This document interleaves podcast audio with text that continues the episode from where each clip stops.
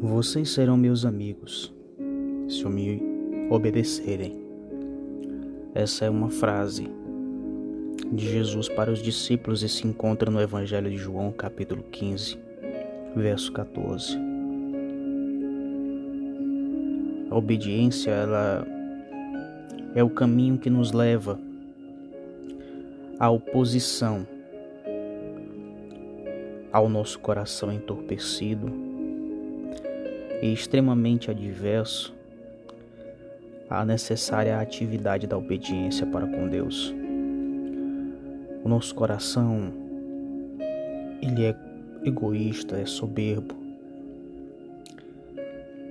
E Deus, ele trabalha em nós de uma maneira tão maravilhosa que nos faz viver e obedecer o que Jesus diz em João 15:12. Amem uns aos outros, como eu amo a vocês. Ele diz também em Mateus 22, verso de número 39: Amem ao seu próximo como a si mesmo. E nós desejamos sempre o melhor para si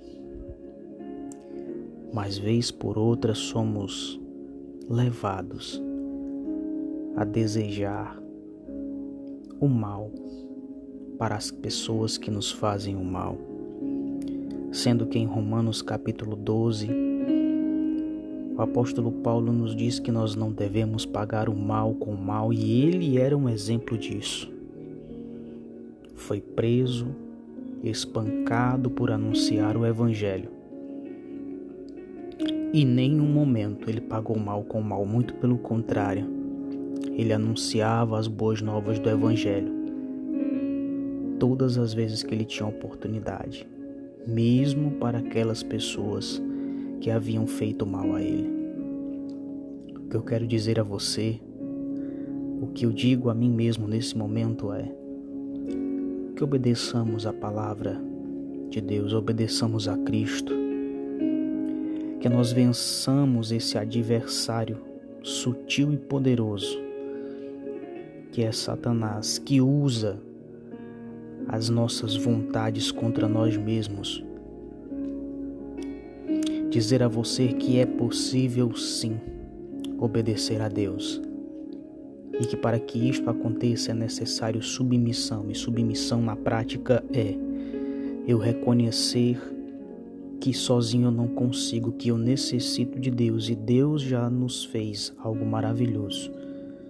Nos religou a Ele através da morte e ressurreição de Cristo e nos deu o Consolador, o Espírito Santo, que é quem opera em nós a santificação.